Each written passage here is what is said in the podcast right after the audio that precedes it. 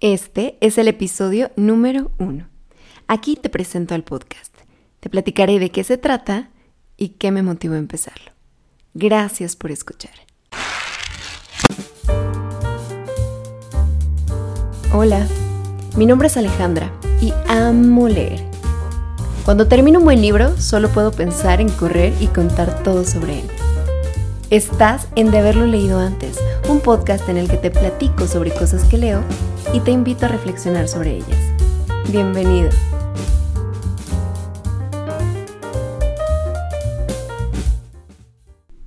Hola a todos. Estoy muy emocionada de estar aquí, por fin empezando este proyecto. Desde hacía mucho que sabía que quería hacer algo relacionado con los libros, pero no sabía exactamente qué y la vida me ha ido llevando de la mano. Finalmente decidí que este sería un podcast de formato corto en el que te platicaría sobre lo que leo como si se lo estuviera contando a un amigo. Me tomó un par de meses poner las cosas en orden. Al principio quería que todo fuera perfecto, hasta que entendí que lo importante no es la forma, sino el fondo. Es decir, la carnita, y eso es lo que más me importa entregarte. En cuanto al formato, ya irá mejorando. Y pues bien, hago esto fundamentalmente por dos razones. La primera es que amo hablar de las historias que leo. Lo disfruto enormemente.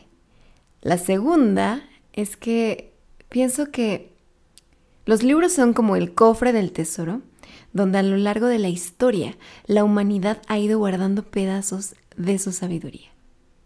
Entonces, creo que en ellos hay muchos aprendizajes de los que podemos aprovecharnos para hacer mejor las cosas, o por lo menos para hacerlas más conscientes.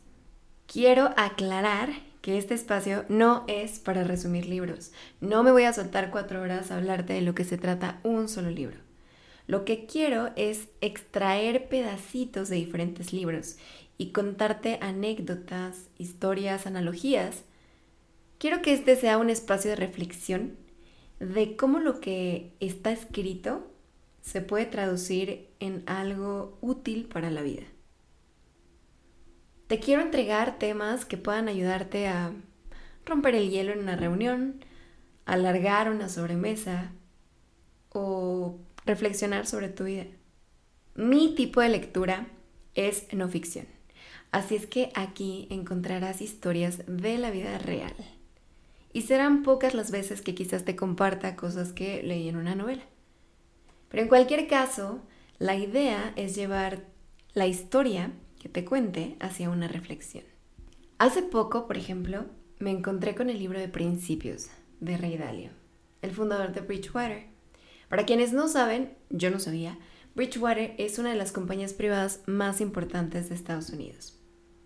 Y mientras lo leía, pensaba, que por supuesto nunca me voy a sentar a platicar con Rey. Pero sí tengo la oportunidad de leer lo que él considera que lo ha llevado al éxito. Y eso para mí es oro puro. Pues bueno, una vez aclarado mi punto sobre que todo esto surge a partir de que me encanta compartir y que creo genuinamente que hay mucho contenido de valor a partir de los libros, te voy a platicar un poquito de mí para no ser una extraña para ti y de cómo surgió mi amor por la lectura. Yo estudié actuaría y años después estudié finanzas. Tengo más de 10 años en el medio financiero. Y me fui por ahí porque mis maestros desde la secundaria me decían, lo tuyo, lo tuyo, Ale, son las matemáticas. Y es que a esa edad, piénsalo, muchos de nosotros no sabemos ni qué. No sabes para qué eres bueno, no tienes idea de qué se necesita en el mercado, qué disfrutas haciendo, no sabemos prácticamente nada en cuanto a lo laboral y sin embargo estamos forzados a tomar una decisión importante que puede marcar el rumbo de nuestra vida. A toro pasado no me arrepiento de haber estudiado números para nada y estoy muy agradecida con mi carrera, pero, ¿sabes? Siempre he sentido que me hace falta algo, como un toque más humano. Y eso es lo que son los libros para mí. siento que nunca salgo igual que como entré de uno. Y mi amor por la lectura empezó con dos momentos ajá en mi vida. El primero fue como a mis 16. Acompañé a mi mamá a una conferencia, nos gustó, nos divertimos un montón y compramos el libro. Al día siguiente lo leí de principio a fin y dije, ¿qué onda? ¿Qué está pasando? El segundo momento fue por ahí de mis 20. Conocí a una persona muy especial a quien también le gustaba mucho leer y pude ver desde fuera cómo alguien sí podía disfrutar tanto como yo lo hacía leer. Y entonces pensé, ok, no soy la única.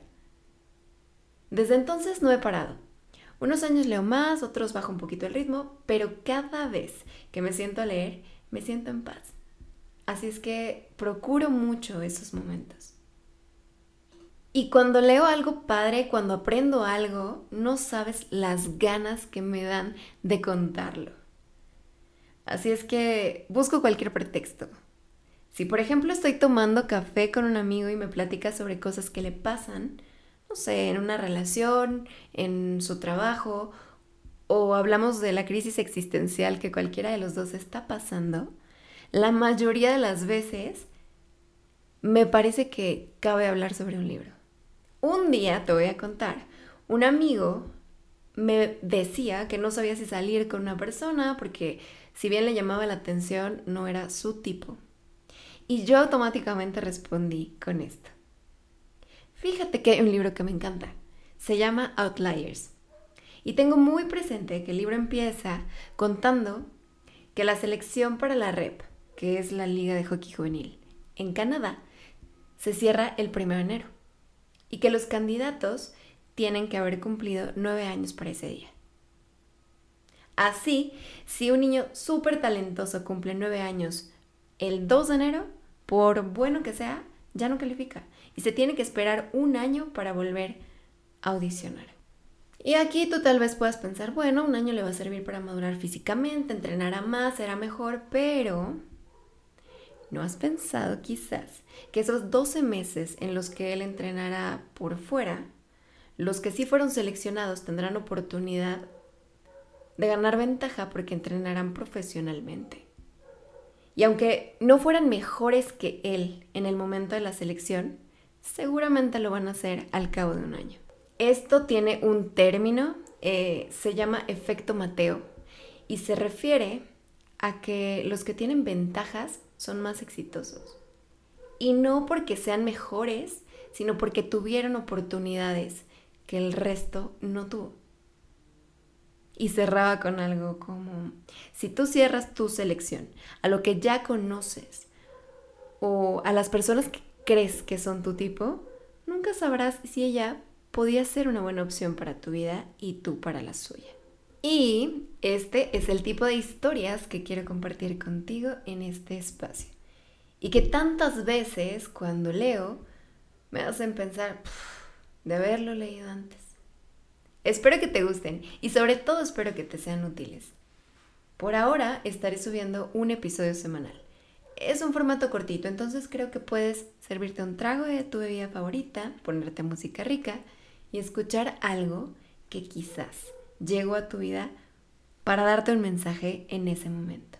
Para cerrar este capítulo, quiero agradecer a ti que le diste clic y escuchaste hasta este momento, a quienes me insistieron con que creara un espacio para compartir lo que tanto me gusta, a las personas a quienes amo que se tomaron el tiempo de escuchar los borradores de los episodios, a quienes me estuvieron preguntando el podcast para cuándo, porque me presionaban sin querer, a quienes participaron en lo técnico, muchas, muchas, muchas gracias. Todos ustedes forman ya parte de este proyecto y vamos a ver a dónde nos lleva. Un abrazo enorme a todos, un beso y nos escuchamos pronto.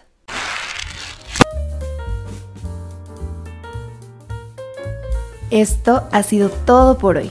Me encantó compartir contigo. Si tienes algún libro del que te gustaría que habláramos, escríbeme. Estoy en Twitter e Instagram como de haberlo leído y de haberlo leído antes. Si el episodio te gustó, arróbame y ayúdame a difundir. Hasta pronto.